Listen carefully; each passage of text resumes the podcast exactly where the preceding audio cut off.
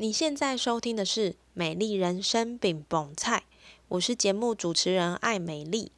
今天是美丽人生爱公维，用一颗轻松简单的心情，让我陪你聊聊天，一起活出你的美丽人生。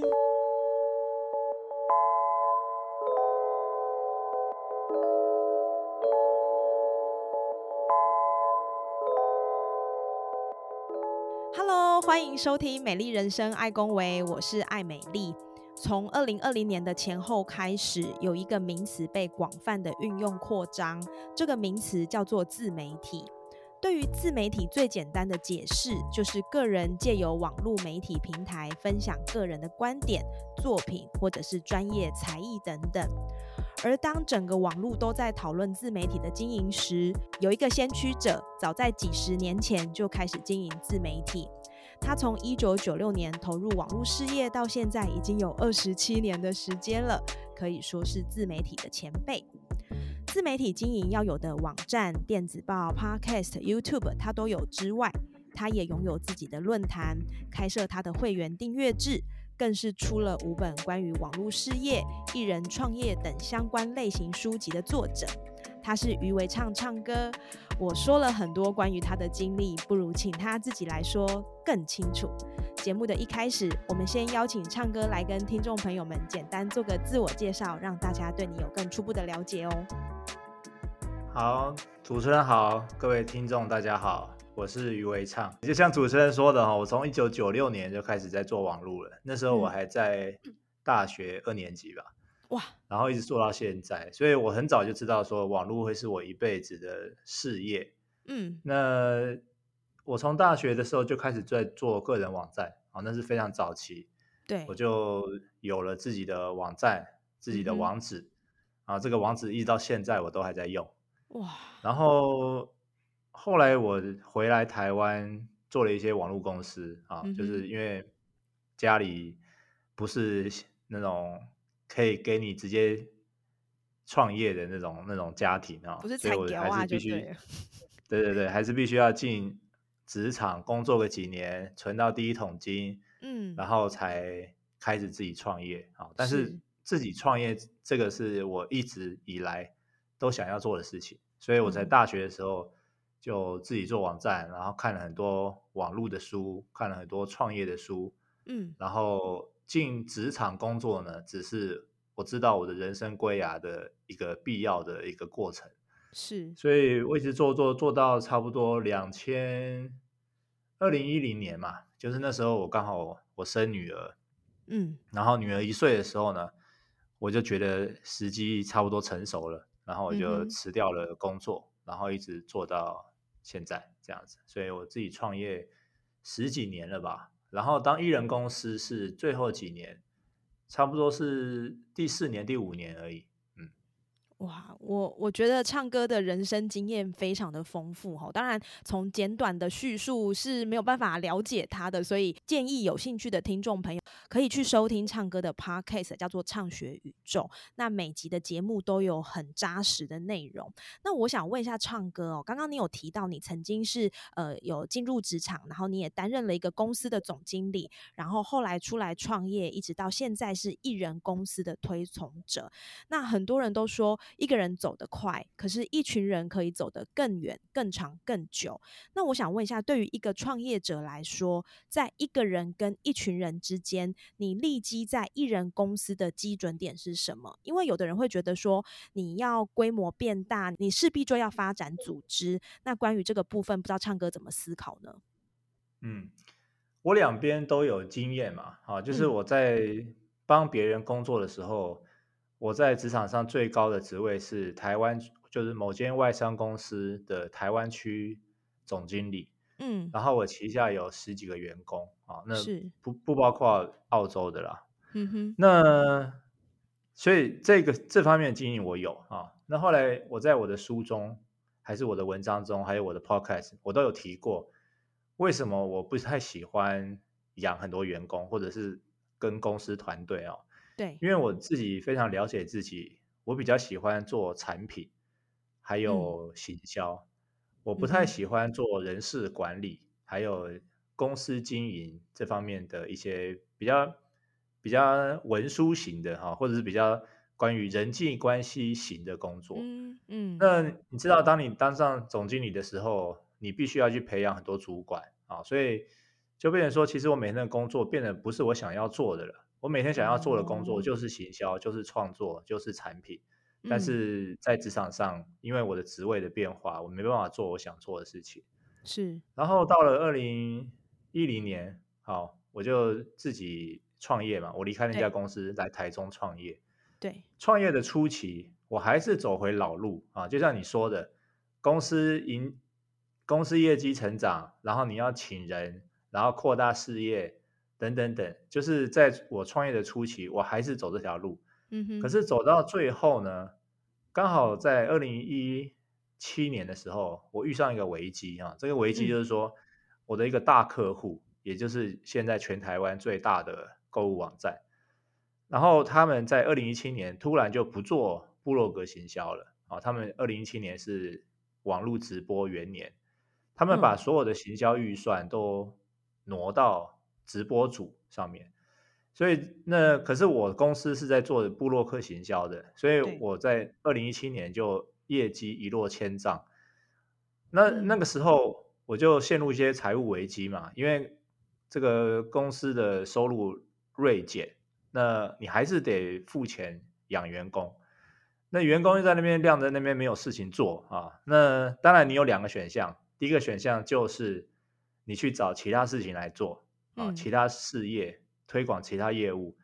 那第二个选项就是裁掉员工嘛。对。那在这个时候呢，我突然这个脑中有一个灯泡一亮，我想说，我离开第一间公司不就是不想要养员工吗？为什么我到了第二间公司，我自己创业的时候，我还在养员工，然后现在遇到这个情况，我是不是应该该尝试一下不同的做法？然后我就开始觉得说，是不是所有东西、所有工作都可以外包？想一想，对啊，都可以外包啊。所以为什么还要讲员工？所以我在差不多二零一七年、二零一八年的时候，我就萌生了这个艺人公司的念头。对，我就想说，艺人公司也很好啊。但是那时候还不是非常呃，怎么讲，受到大众瞩目的一种观念哈。大部分的创业家还是会想要。增加员工、扩展业务是，可是，在那个时候，我虽然仿佛看到了一些我想要的样子，但是没有那么有信心。直到我看到一本书，叫《艺人公司》，这本书是一个老外叫 Paul Jarvis 所写的，啊，这本书名就叫做《艺人公司》。我看完这本书以后，我就好像找到了一个灵魂伴侣，我觉得哇！原来世界上有这么多艺人公司，而且都活得很好，而且重点是，你可以活出你想要的样子，你想要的生活形态。后来我就毅然决然的决定要从要朝这个艺人公司发展，嗯，就到现在，我觉得非常满意 我当初的决定，这样子 是。我我觉得唱歌有提到一个很重要的关键，就是你你知道你自己喜欢什么跟不喜欢什么，因为现在很多人可能看到别人有一个成功的模样，然后你就会想要去学他这个成功的路径，可是很多时候其实每一个人对于成功的定义都不同嘛。那当你呃。去模仿别人的成功，他是不是真的适合自己？我觉得这件事情是每一个想要追寻自己想要的目标都可以去思考的一个部分。那我也知道，唱歌其实呃，从你的文章也好，或者是 podcast 也好，一直都很提倡要出来创业，一直鼓励出来创业。那我想要先问一下唱歌，就是你觉得呃，对于一个一般职场的青年人来说，好了哈，他可能已经经过一点社会的历练。那当他要转到创业这样的一个思维的时候，他需要具备什么样的心法？那这样的心法，你觉得对于你自己个人的人生来说有什么样的影响呢？嗯，对，这个心法很重要哦。就像我自己，我其实打从一开始进入职场之前，我就会想说，我有一天一定会创业，这个决心是一直都在的，从来没有交习过。那如果你是上班族，你是青年，你也有同样的决心的话，其实每一天你都在练习创业。就是虽然说你现在不是自己的老板、自己的公司，但是你可以去看老板怎么创业嘛，你可以去看呃老板在遇到问题的时候他怎么解决嘛，因为在创业的路上一定会遇到很多问题啊。那如果我觉得创业家其实生下来就是帮这个世界解决问题啦。那如果你是自认是一个解决问题者，那其实。呃，我是觉得啦，在职场上累积经验、累积人脉，然后顺便最重要的是累积你的第一桶金，因为创业不会呃一帆风顺啊，很可能要苦熬个一年或两年。在创业初期的前两年可能会需要自己烧钱，好，那所以我觉得如果你有心要创业的话，你要时时刻刻警惕自己啊！我现在是在为未来的创业准备，我不是在上班。我是在去观察老板怎么解决问题，然后累积自己的经验，然后直到有一天时机成熟了，然后我就呃至少百分之七十准备好了嘛。对对，所以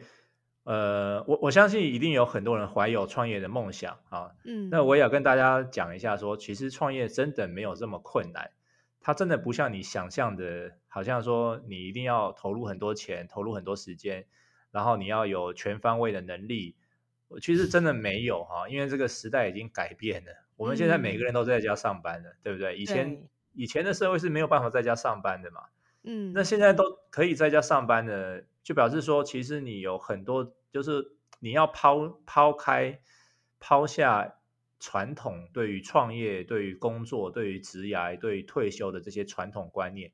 因为这些观念都已经过时了。嗯嗯，都已经过时了，所以你看。现在很多网红、很多 YouTuber 啊，很多呃懂得掌握趋势的人，其实真的，你只要看得清楚未来五年、十年，还有整个生态的变化，创业真的没有那么困难。嗯，刚刚唱歌有提到，就是真的不难，是因为像现在这个网络的时代，其实每一个人你都可以做自己的自媒体。那当然也不是只有自媒体是我们可以创业的一个方向，但是它确实是一个比较好入门的阶段。我觉得这是我的感受啦。那我想要问一下唱歌，就是很多人都会谈到，你如果要创业，你可以先从斜杠开始嘛？那我想问一下唱歌，就是从你的角度来看，你觉得这个路径创业的路径要怎么走？会是比较扎实的步伐，因为很多人都会说，诶，那你就可以先从斜杠开始，你可以维持你的主业，然后持续发展副业。那等到有一天斜杠的收入可以大于主业，就是你可以转战个人事业的时机。但是我其实一直都有一个问题，就是人的精力跟时间其实是有限的。那每天的主业几乎就是占掉我们生活将近三分之一的时间，然后你睡掉可能再扣掉三分之一，那剩下的三分之一你要分配给呃你的事业、你的家人、你的朋友，这个我怎么想都觉得很有挑战性，而且使出的力道可能也不够，因为你下班后你就呃身体的精力可能就没有像上班这么旺盛。那我想问唱歌，关于这个部分你怎么？看呢？我非常认同你的说法啊！我非常认同你的说法，就是这个斜杠，呃，只有百分之一的超人啊，有一种超人般的体力、超人般的智力和精力和活力，才有可能做到白天上班，晚上做自媒体。对啊，还是有，还是有啊，还是有。我有看过少数的人是有的，嗯，但是这样真的是太过于超自己了啦。嗯，好，那。我我也理解，很多人想要安全的离职，好，安全的衔接，啊，这个收入无缝接轨，啊，最好是。对白天收入，然后晚上也收入，然后晚上收入越来越多，就超过白天收入，然后放弃，好，当然我们也。看过很多这样的例子嘛，嗯，可是我觉得你要用另外一个角度来想这件事情哦，就假设今天你肚子不饿，你其实就不会去找东西吃，啊，那如果你有一份工作，你就是肚子不饿。你不会再找另外的东西吃了，所以今天我们说舒适圈，你有一份稳定的收入，你其实你的心态是很舒服的，很舒适的。你会告诉自己很多借口，说其实我不做也没关系，或者是我做了，但是我做不好也没关系，反正我总有退路嘛。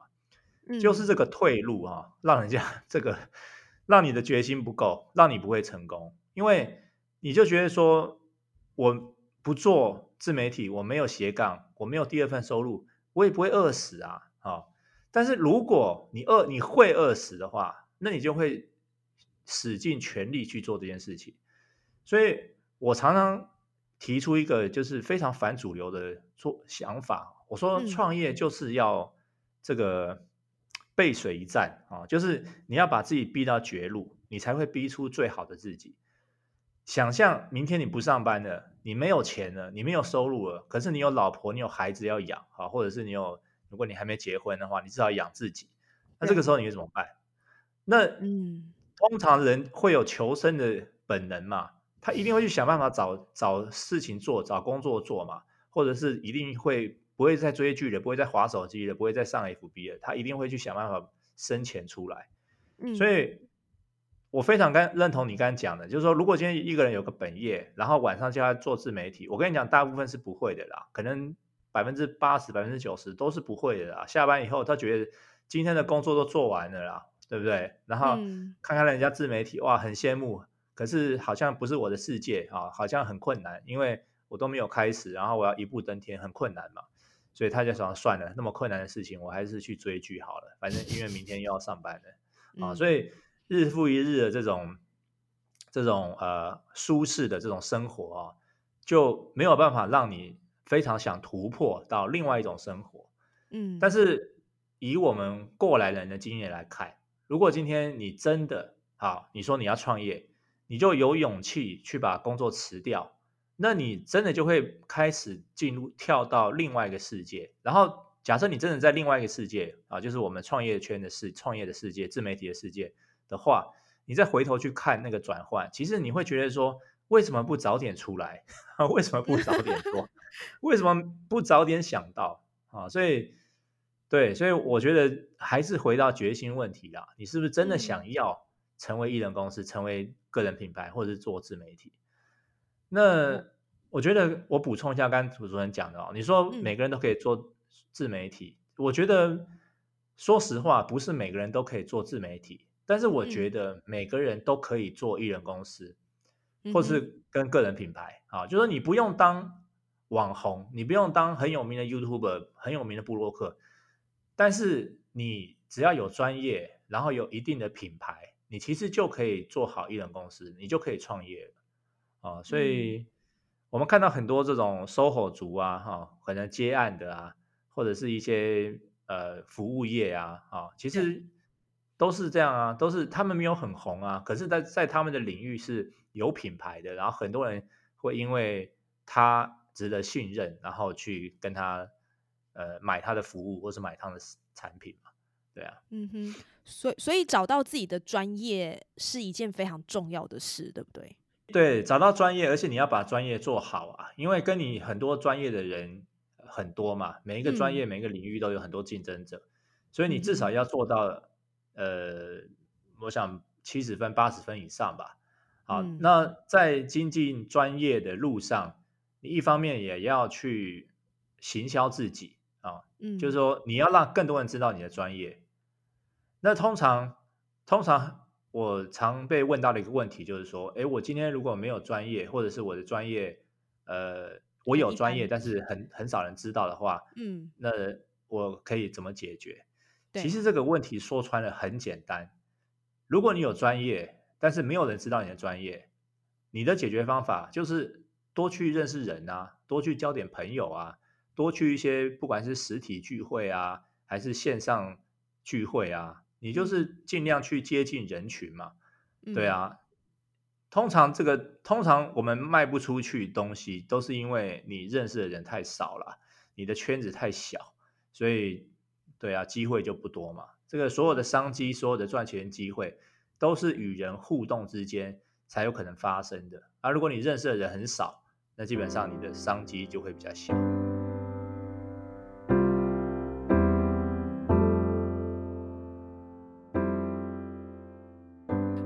觉得唱歌讲这一段，我自己很有感触，因为其实我当时开始萌生有创业的念头，大概是两三年前。只是我觉得，我一直觉得好像时机没有到，但是我又觉得，像刚刚唱歌讲的，你上班花了很多力气，然后你下班还要再去做自己想要做的事情，我觉得那个需要的毅力跟决心真的很强。但是我觉得还是很容易会 被肉体的疲惫给打败。所以当我正式决定要做我自己的事业的时候，其实我我我不算是从斜杠开始，我算就是呃提出离职。那当然，我觉得离职这件事情，其实对于一个你已经对于像我来说，已经领了一个很长期固定薪水的上班族来说，我觉得那个心情上真的是很大的磨练，因为。当你转战你的自己的事业的时候，第一个最容易面对到的问题就是你没有固定的收入。那没有固定的收入，可能你就有很多事情，你就会比较缩一点，然后你就会就是很容易也会有自己的小剧场。那我想问一下，唱歌，如果说我今天真的是一个呃毅然决然要呃努力创业事业的一个人的话，面对这样创业初期遇到的艰辛，唱歌你会怎么给这些人的有一些建议呢？嗯。其实说穿了，呃，创业初期最大的困难就是没有稳定收入嘛。嗯嗯。那这件事情其实可以在你创业之前就去做些准备。好，例如说，如果今天你还在职场，然后你有一些客户，你不要因为你公司的光环去认识这些客户，而是要你以你自己这个人的特色跟魅力去认识这些客户。是。然后你甚至可以释放一些消息给你的客户，就说，哎。可能有一天我创业了，我们还是要维持一定的这个关系哈。那未来创业你可以直接找我啊，好你就不用找公司了。这个其实并不是说把你的客户带走啊，就是就是违背叛公司。这个只是是说建立一种关系，是你不要离开职场以后就没有利用价值，对，就没有利用价值了。因为这个其实很很常见的哈。那这个是一招，就是说。如果你要确保在离职后还有稳一定的收入的话，可以从你现在既有的客户先去做一些呃做一些沟通啊，做一些交流这样子，这是一个。是另外一个就是在你还有稳定收入之前，你就可以开始慢慢的经营自媒体了哈。嗯，虽然说我们刚才一直说你可能经营的不会很有力，你可能会没有体力、没有精神、没有没有呃活力去去经营，但是如果你真的很害怕这个问题，就是我创业初期没有收入的话，那因为这份害怕啊，这份恐惧，你就现在就要开始铺啦，你就要开始累积观众啦。然后第三个，我觉得很重要的一点就是你家人的支持啊，因为很多人是说啊，我离职，然后但是家人反对啊，我去做自媒体什么的。我觉得家人的支持、家人的理解是很重要的一个没有。抵抗心魔的一个一个一个设施啊，然后一个方方 一个支持啊，就是说，通常心魔啊都不是来自于你自己啊，就是来自于你周边的人，好，你旁边的人啊，然后在他们的一言一语，然后再加上你自己，哎，真的具体上面没有收入，哇，那这个时候你就会非常恐慌，然后就是不知所措这样子，嗯，好，但是如果但是又回到你自己的决心啊，就是说，如果今天。家人能够清楚看到你的决心，那他们其实不支持也没办法。好，他们觉得不支持也没办法的话，那他们就对啊，他们就不会不会在前面说了啊。所以，呃，本来创业就不会一开始就很顺啊。就是我我通常都是抓两年内你要做最坏打算，就是没有任何收入。所以，如果你是一个人的话，如果你一个人的话，那好办嘛，对不对？但是如果你是有有老婆小孩，或者有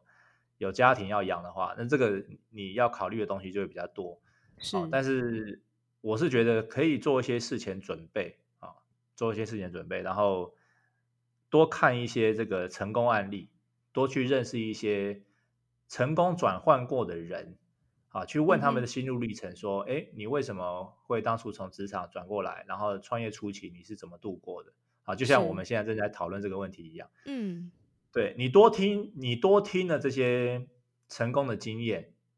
你其实就会对自己有点信心了啊！你可能会有一种比较的心态，哎，你看那个谁谁谁都可以，呃，没有什么没有理由我不可以嘛，对不对？嗯哼，啊，所以有很多方法啦，去克服这个心魔。但是回到最根本的，每一天你还是要有一个好的习惯，然后好的执行。事情的效率啊，就是不要不要懒惰啊，不要只是脑袋想想，然后手不做我觉得大量的实做是绝对会看到结果的啦。嗯，唱歌讲的这个我自己啊，真的每一个我都很有感哦。因为像唱歌在他的呃文章或者是节目里面有提到一件事情，叫做日更。好，然后唱歌也是一个日更 podcast 的前辈啦。那我觉得日更这件事情，其实真的乍听之下很难，因为。呃，以我自己做 podcast 来讲啊，我觉得剪辑如果剪到不容易剪的，那要花好多好多的时间。那日更文章也是，日更文章就是我可能讲不出个什么所以然，但是我如果又要日更，那其实那一段时间可能会有一点辛苦。但我从今年就是再次启动我自己日更的计划哈，我觉得我最感受到的一个明显的不同，就是我对周边的事情的观察力会提高。然后，因为你要日更，所以你也会去练习你在输入跟输出这个这个动作，你会变得很熟练。所以我现在呃，到今天我们录音的时间大概是日更了第二，进入第二个月。那我觉得，呃，对我自己真的是有很多我原先没有想象到的体验哦，所以。呃，要有决心，然后也要实做，这两个几乎真的是一个很必备的心法。那也提供给有想要创业的朋友可以做的一个思考哦。那刚刚在呃我们访谈的过程，唱歌你也有提到，就是呃有一个很关键的这个支持创业叫做家人。那我也会有个问题，就是说，因为很多呃不管是你要创业也好，或者是有一些什么挑战型啊、爆发性的业务，它都会标注说不要有呃家。家庭，然后不要有小孩，等就是希望你是一个单身者，那你就比较不会分心。那我想问一下，唱歌就是说，家人在你的生命中扮演什么样的角色？小孩、家庭在你创业的过程，它是一个助力还是一个阻力呢？嗯，这个家人当然是最重要的角色啊。就是那时候我还没有小孩，我老婆就很支持我了啦。对，因为他也看得出来我的决心是无法动摇的，那不支持也没办法。嗯哼，然后有了小孩以后，就像我刚才说的，是因为有了小孩以后，我才认真的去要改变生活方式。哦，我不想再朝九晚五了。对，因为朝九晚五，你跟小孩见面的时间就比较少嘛。嗯，所以小孩，我觉得结婚倒是还好，就是你还是可以维持呃你原本的生活生活嗯方式。对你，你要老婆出去玩啊，玩到很晚都无所谓。但是我觉得人生最最呃，怎么讲？最容易改变的一个转折点就是有了小孩以后，因为有了小孩以后，你的生活就会被迫改变。是。那如果你要当好父母的话了，那所以有了小孩以后，我你说助力还是阻力？我觉得这个都有啊，都有。就是阻力当然是说你会。有比较，你你就没有像以前那么多的时间啊，可以去工作，你会花更多的时间分配在小孩跟家人身上啊，这个工作时间变短啊，这个是主力。可是你说真的是主力吗？它也许是一种助力啊，因为因为你工作时间变短了，你的工作效率就必须提升，对，你就必须找到更聪明的方法去做同样效果的事情。嗯，所以我是觉得我自己的工作效率是。很高的啊，就是我工作时间绝对没不会比年轻人多啊，绝对不会比他们多。但是 我但是我我所产出的也不会比他们少，是对，所以这就是我是觉得这个就是大力量创作以后的经验累积啊，你非常懂得你的读者要什么，市场要什么，然后你端出什么，市场会接受，然后又可以帮你产生收入。好，所以这就是一种呃长期耕耘下面的结果。刚刚主持人说你日更了两个月啊，觉得两个月可能还还在努力，可能会对自己的创作有有所改善，但是你可能还需要更多的时间去抓到一个节奏啊，这个节奏就是跟市场的脉动一样，然后大就非常懂得大家要什么，然后你就可以研发一些商品，然后可以赚钱。对，所以我通常都是鼓励大家至少要日更半年以上了，嗯，才会才会抓到这种节奏。嗯，所以还在努力。哦，加油加油！对，所以我觉得有家庭跟没家庭，有小孩跟没小孩，它都是各有好坏啦，嗯，都有各有好坏，那就是看你自己的选择而已啊，对啊。嗯，因为刚刚唱歌有提到很多在。关于家人的这个助力跟阻力到底有了哪有哪一些嘛？那我觉得它最关键会卡到的一个就是时间。怎么说呢？像呃，当你有了，当你是自己一人创业，一个人一人保全家保的时候，其实所有的时间都是你的，然后所有的东西都是你自己决定。可是当你有了其他的呃。助力或者是阻力的时候，这些都会影响到你在时间上的分配。那我想要问一下，唱歌就是因为艺人公司其实就是你自己 organize 你自己的事业体嘛？那所有的面向主导者都是你自己，在什么都需要你自己的状态下，会不会减少你陪伴家人的时间？我其实工作时间很少哦，因为小孩在家的时候，我都呃基本上尽量陪他，好尽量跟他在同一个空间。他可能在写功课，我可能在旁边看书这样子。然后他如果写完功课，我们就会每天玩桌游嘛。那他上学的日，他上学的时候，我当然就可以工作啊。嗯，对。但是呃，你可能想问，或者很多听众可能好奇说，哎，可是我小孩还在家，还没有上学啊。那这段时间哇，我要带小孩，特别是妈妈哈，我要带小孩，然后我要做自媒体，哇，这这怎么做？对，我跟你讲，这个就是妈妈的伟大之处。妈妈真的是比爸爸比较在比较难在家做自媒体，好比较难，因为他们就是比较负责算是小孩的主要照顾者。可是你去看，你可是你去看市面上有多少妈妈布洛克、妈妈 YouTuber 啊，他们还是一样可以兼顾。所以，我我就觉得说，如果今天你假设你是妈妈了，假设你然后你在家，然后你带小孩，其实我觉得你可以找到一个嗯融合的方法。好，比如说你带小孩玩，那你是不是可以把带小孩玩的过程，嗯，截取一些心得出来啊，写成部落格，拍成影片，或者是录成 podcast 等等。嗯，那我相信有很多妈妈会看。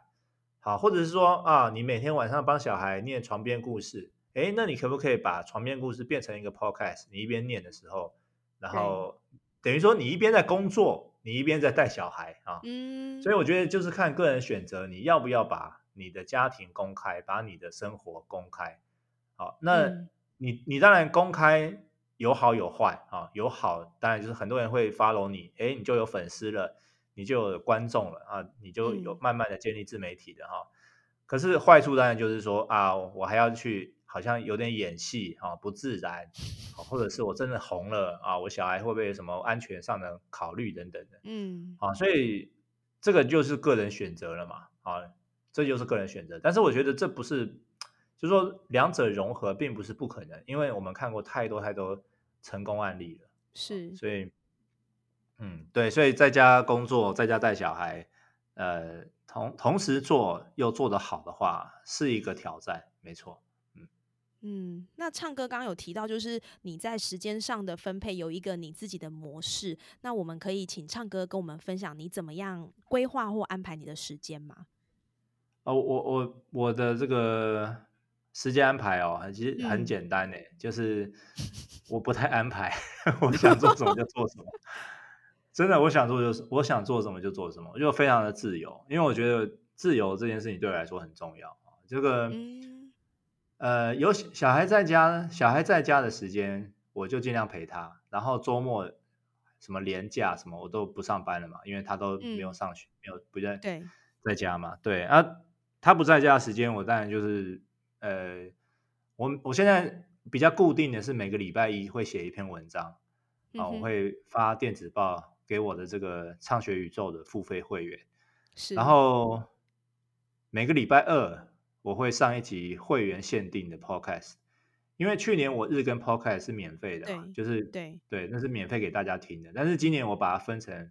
免费跟付费，免费的就会变得比较少了啊，可能一个月更新个两三集，然后付费的话就是每个礼拜更新一集。所以主要工作就是礼拜一写一篇文章，礼拜二录一集 podcast。那礼拜三、礼拜四、礼拜五，好，我还有很多时间，但是我还没有给他很强制的规定说我要做什么做什么，因为嗯，我已经连续日更了四年啊，就是二零一九年到二零二一年是日更文章，去年是日更 podcast，那今年我就不要再给那么多限制了，说我要日更什么日更什么，就是嗯，保持一点弹性啊。今年我想要对，做一些比较不一样的事情，这样子是。哇，就是刚刚从我们一开始的访谈一直到现在，其实我觉得，呃，可以看得出唱歌对于自己在艺人事业的看法，或者是心法，以及他所 follow 的一些，呃，他会他执行的这些概念，其实我觉得就是。这些东西不是呃马上就获得的，而是他在走的这个过程当中不断的累积、不断的改良，然后呃不断的吸收新知，然后输入跟输出去产生的一个结果。那他也有提到他在二零一九年到二零二二年连续日更，这真的是一件非常不容易的事情哦。然后我也有提到他在二零二二年就去年他的 podcast 也是日更的，所以这件事情我觉得呃说真的，当你有了决心，其实可以完成很多。多的事情哈，那最后一个问题，我想要请教一下唱歌，因为我们的节目名称叫做“美丽人生饼崩菜”嘛，那饼崩菜就是希望可以像烟火一样，能够在这个世界上闪耀。那所以我想问一下唱歌，你觉得你的美丽人生是长什么样子？那你现在是不是正走在你的美丽人生上呢？嗯，是啊，是啊，我我觉得美丽人生就是。我现在的每一天呢，啊，对，那也许也许会更美丽了哈。那不过现在我已经现在我觉得满足了。那我其实差不多十年前我还在上班的时候，我就有在规划十年后我的生活大概会长什么样子啊。就是你要跟导演一样，一幕一幕的画面，你要先把它预演出来，然后预演出来以后，脑中有这些画面的时候，你就一步一步的去落实它嘛。所以十年前我脑中的画面。呃，差不多就是成为现在的样子。那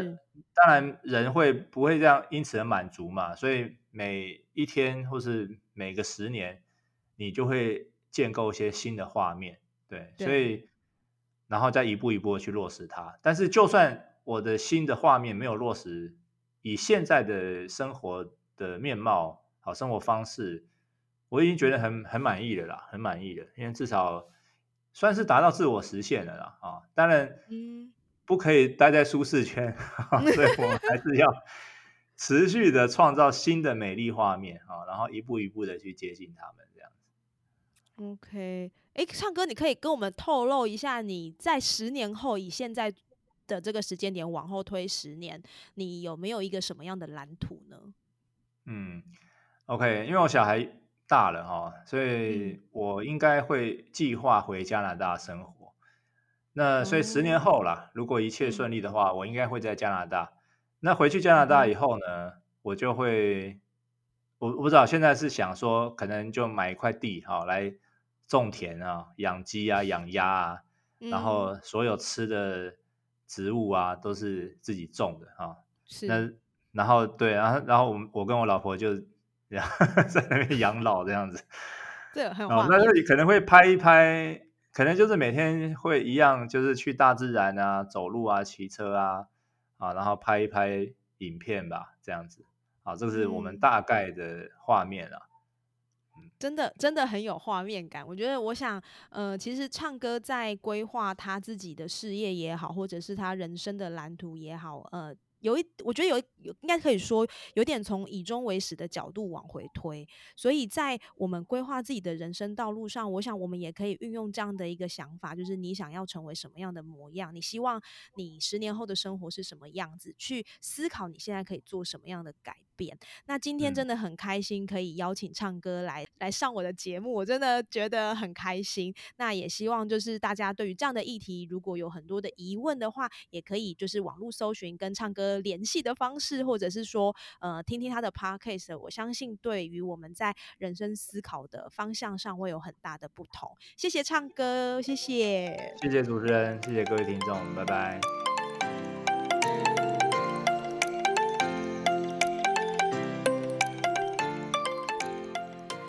完这一集，你有什么感觉呢？访谈这一集，我自己心情上是高潮迭起。特别在最近思考自己品牌的定位时，这集的访谈不断的让我反思关于创业路程需要的调整之处。唱歌在这一集提到创业家是在帮世界解决问题的论点时，仔细回想身边的品牌，不也都是在帮世界解决问题吗？智慧型手机、扫地机器人、外送服务、甚至是到今天目前为止最火红的 AI，任何生活中的新发现都在为人类解决问题。好好想想自己可以解决什么样的问题，也许就是你开展艺人事业的好机会哦。非常谢谢你今天的收听，也希望这一集节目给你带来新的思考。美丽人生，爱恭维，我们下次见。